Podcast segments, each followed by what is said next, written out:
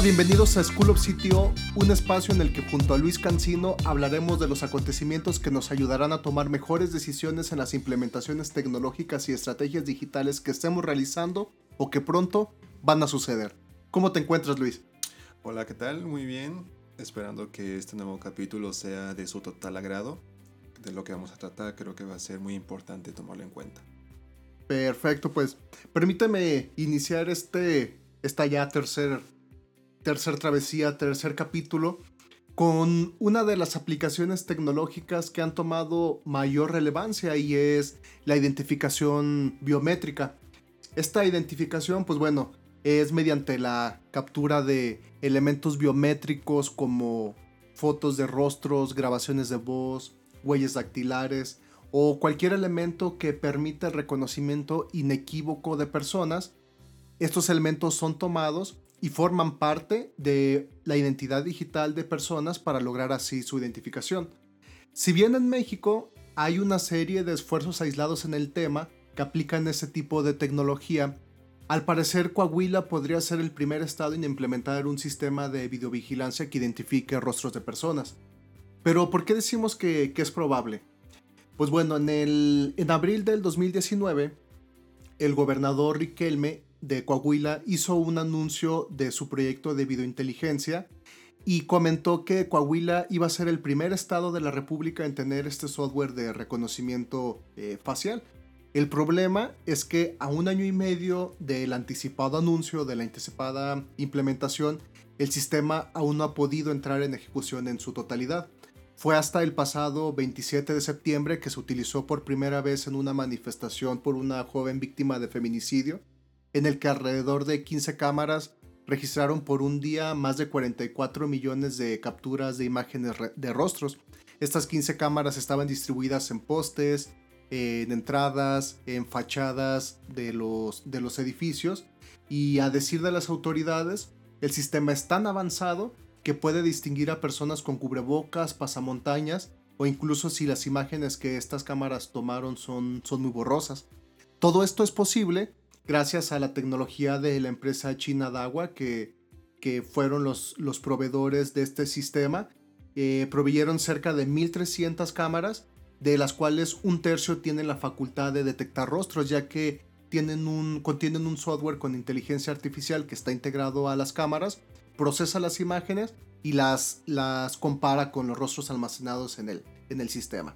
Pues bueno, esta implementación ha tenido una serie de obstáculos políticos, legales y técnicos a los cuales se ha enfrentado, ya que el gobierno estatal, un año y medio después de, la implementación de su tecnología, no ha logrado el acceso a las bases de datos federales para hacer las tareas de cotejo, el, toda la información que captan las corporaciones de seguridad federal, pues bueno, que ahora puedan integrarse a la información que está recopilada por el Estado y así lograr el, cruce de información. ¿Y esto por qué no, no es posible? Pues bueno, una, uno de los primeros obstáculos es el aspecto legal que no, no está homologado. Y otro es que el equipo computacional que se tiene actualmente en Coahuila no es suficiente para almacenar la información y al mismo tiempo no es suficiente para cumplir con las normativas que homologan los sistemas de vigilancia en, en México. A la par, como ya lo mencionábamos, no, se encuentran aún en Coahuila los marcos, los marcos legales necesarios para regular el tipo, eh, todo, el uso de todos estos datos biométricos. Entonces, pues bueno, hablábamos en el episodio anterior el caso de Huawei y el, y el conflicto que tenía con el gobierno de Estados Unidos. Y en este caso, la empresa Dagua en octubre fue colocado en una lista negra por el Departamento de Comercio de Estados Unidos por su participación en la, en la represión y detenciones arbitrarias hacia eh, un una serie de grupos minoritarios musulmanes y estas persecuciones fueron motivadas por el, por el gobierno chino. A esto le sumamos lo que la firma de seguridad Refilm Labs encontró en el 2017, ya que eh, había una serie de puertas traseras en las redes de cámaras de, de Dawa que enviaban información a direcciones IP desconocidas en China y se detectó que permitía a personas no autorizadas acceder de manera remota a los datos de los usuarios y, contraseñas. Y un año atrás, en el 2016, alrededor de un millón de cámaras de DAWA fueron instaladas en Brasil, Colombia y Taiwán. Y estas fueron vulneradas y convertidas en bots para ejercer campañas de extorsión y sobrecargar estos sistemas a través de ataques de denegación de servicio. Entonces, eh, la implementación en un inicio llegó a ser muy atractiva, pues la puesta en, eh, la puesta en marcha de 1300 cámaras con este software de inteligencia artificial iba a ser muy útil, pero por ahora las cámaras aún están en estado de pruebas y todavía no funcionan en su máxima potencia. Y es que uno de los, de los ejemplos, cuando el gobernador hizo el anuncio de, esta noticia, eh, él, también confirmó que se iban a integrar las bases de datos en el INE, aunque todavía no, no estaban los convenios, ni muchísimo menos los marcos regulatorios para que esto fuera posible. Y simplemente el agregar bases de datos más amplias o las bases de datos que el gobierno estatal quiere hacer el cruce con el gobierno federal, pues bueno, se necesita tres veces la memoria computacional que actualmente cuenta Coahuila. Entonces nos enfrentamos con una serie de problemas que no nos deberían pasar en ninguna de nuestras implementaciones tecnológicas, como la preparación de la infraestructura actual para soportar esos objetivos que queremos lograr o el crecimiento natural que va a tener nuestra infraestructura a un año y medio y sin siquiera eh, lograr la integración de estas promesas que el gobierno deseaba, no se había tomado en cuenta el crecimiento computacional que, necesitaba. En nuestro caso, en las empresas privadas sabemos que uno de los aspectos que debemos cumplir pues es la Ley Federal de Protección de Datos Personales en posesión de particulares y esto es uno de los tantos mecanismos que, que debemos sumar a, a nuestras implementaciones. Vimos que no solamente era la toma de requerimientos o, el, cumplir con esa expectativa de los demos que se estaban corriendo a nivel local. El cruce de información incluía el aumentar las capacidades de la infraestructura actual y aparte acogerse a los marcos regulatorios.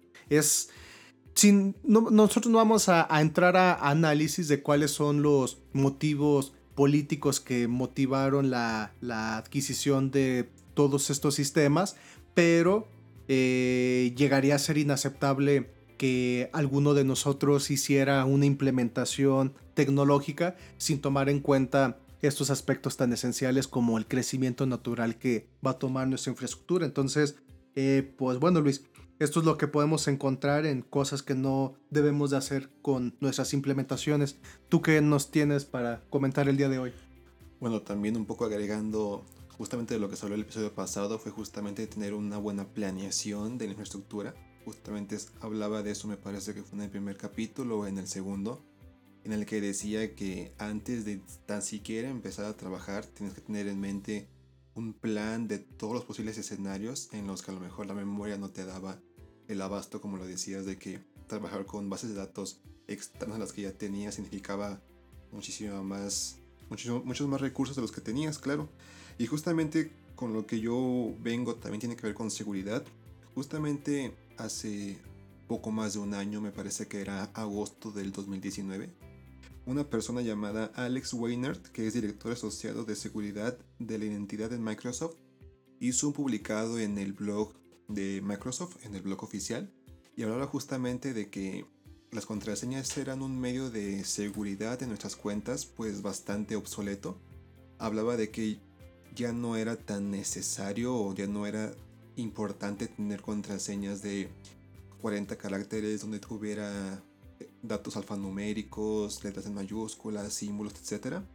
Y nos hablaba justamente de que necesitamos empezar a adaptar estas nuevas herramientas de doble seguridad, que se les conoce como MFA en inglés, que son estas aplicaciones que podemos tener en nuestros dispositivos este, eh, inteligentes, como Microsoft Authenticator o Google Authenticator, en donde nos mandan un código que tiene una fecha de vencimiento que muchas veces son de 30 segundos.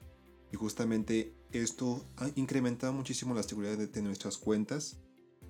Y recientemente, al inicio de, de este mes, esta misma persona nos hace otra vez otro llamado a la seguridad de nuestras cuentas. Pero ahora nos viene y nos dice otro tipo de datos. Para empezar, creo yo que si llega una persona que trabaja para Microsoft y se dedica a la, a la área de seguridad de identidad, creo que podría ser más que suficiente pues tomar en cuenta su recomendación. Las cosas que nos dice. Sí, creo que no hay un punto de, de decir que está loco. Creo que es suficiente eso para empezar a hacerle caso.